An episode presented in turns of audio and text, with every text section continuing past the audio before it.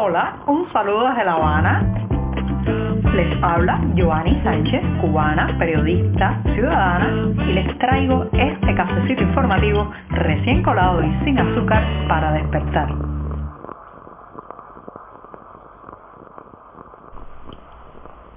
Martes, martes, martes. La semana es muy joven todavía. Además, la jornada de este 6 de septiembre de 2022 ha amanecido soleada, cálida, con unas pocas nubes aquí en la capital cubana. Un día que además estoy corriendo para lograr grabar y editar este programa porque en nuestro barrio tenemos programado un apagón, un corte eléctrico a partir de las 10 de la mañana, así que me voy a dar rápidamente este primer sorbito del día.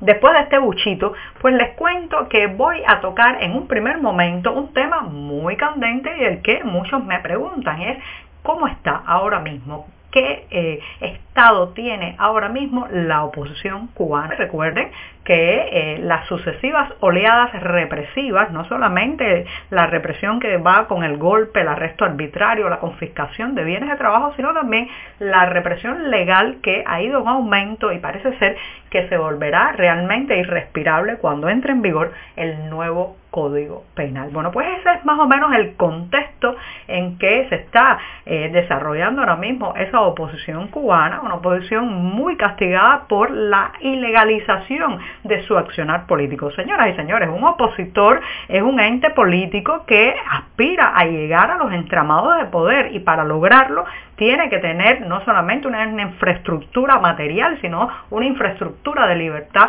para comunicar sus campañas, hablar con las personas que estén en sintonía con sus programas, hacer debates públicos, presentarse en espacios donde no haya restricciones ni limitaciones represivas. Eso lamentablemente no se puede hacer en Cuba, por tanto el opositor político está muy limitado.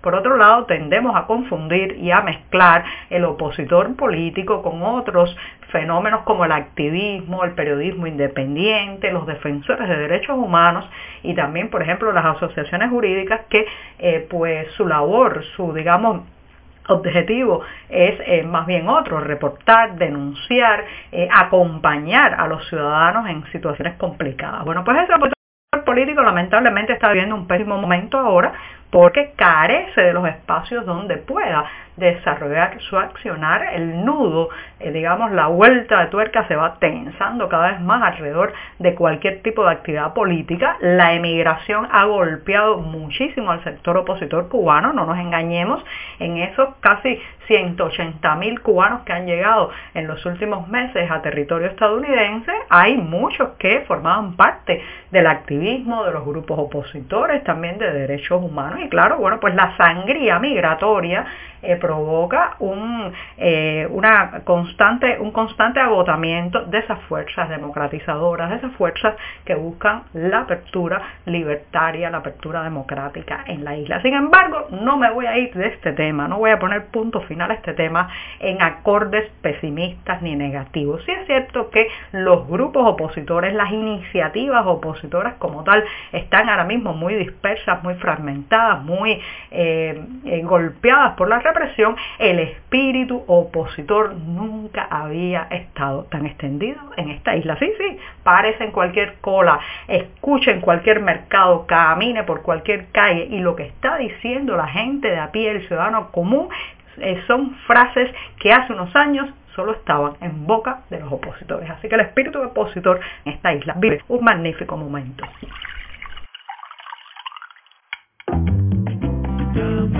Si eres de los que te gusta estar bien informado, síguenos en 14ymedio.com. También estamos en Facebook, Twitter, Instagram y en tu WhatsApp con este cafecito informativo.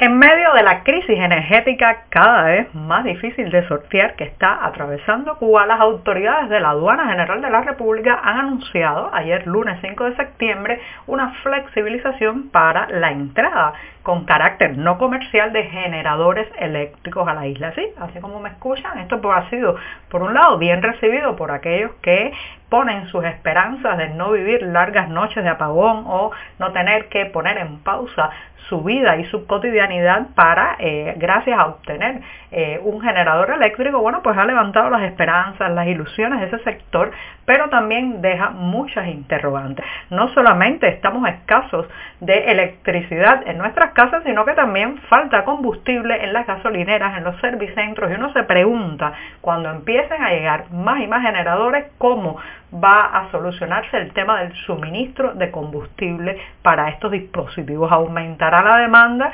crecerán las larguísimas colas a los, alrededor de estos servicentros. Además, también recuerden que hay muchas restricciones para comprar combustible en envases. En muchos de estos lugares solo se despacha cuando la persona va con un vehículo. Pero no solamente eso, esto va a acrecentar aún más las diferencias sociales. Veremos barrios donde todo el mundo está a oscuras y hay un pequeño lugar, una casa beneficiada, un pequeño negocio que ha logrado importar este generador. Y así, así eh, todo el mundo tratará de salvarse si puede a partir de un familiar que lo ayuda desde el extranjero a comprar un generador eléctrico, a partir de los ahorros, a partir de los negocios turbios, pero esto, señoras y señores, no soluciona el colapso del sistema eléctrico nacional y puede incluso empeorar otros factores. Si usted quiere acercarse a ejemplos antológicos de circunloquios, eufemismos, decir sin decir, dar la vuelta a la palabra para no mostrar la realidad, bueno, no puede perderse eh, eh, pues visitar sitios oficiales, los medios oficiales por estos días, especialmente después de que el domingo pasado la propuesta de la nueva, el nuevo texto constitucional de Chile fuera rechazado por casi el 62% de los votos. El periódico oficialista Granma y otros similares que hacen de caja de resonancia al Partido Comunista en Cuba han tenido que reinventar la lengua para decir sin decir. Asimismo, el lunes, eh, cuando todos los medios internacionales, los grandes periódicos, las primeras planas de todos los diarios del mundo hablaban pues del rechazo a la Constitución, el periódico oficialista Granma titulaba con la frase plebiscito constitucional en Chile estuvo marcado por la polarización. Señoras y señores, cuando a la prensa oficial cubana no le gusta algo y rechaza la realidad, es capaz es capaz de tapar el sol con un dedo o inventarse estos ridículos titulares.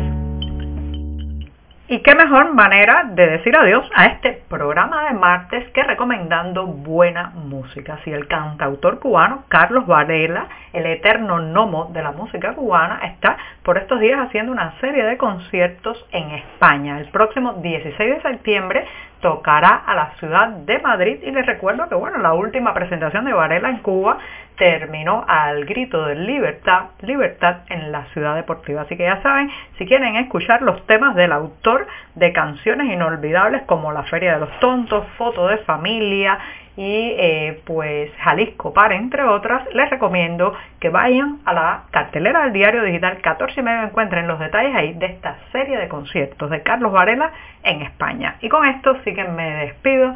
Hasta mañana miércoles. Muchas gracias. Por hoy es todo. Te espero mañana a la misma hora. Síguenos en 14medio.com. También estamos en Facebook, Twitter, Instagram y en tu WhatsApp. No olvides, claro está, compartir nuestro cafecito informativo con tus amigos.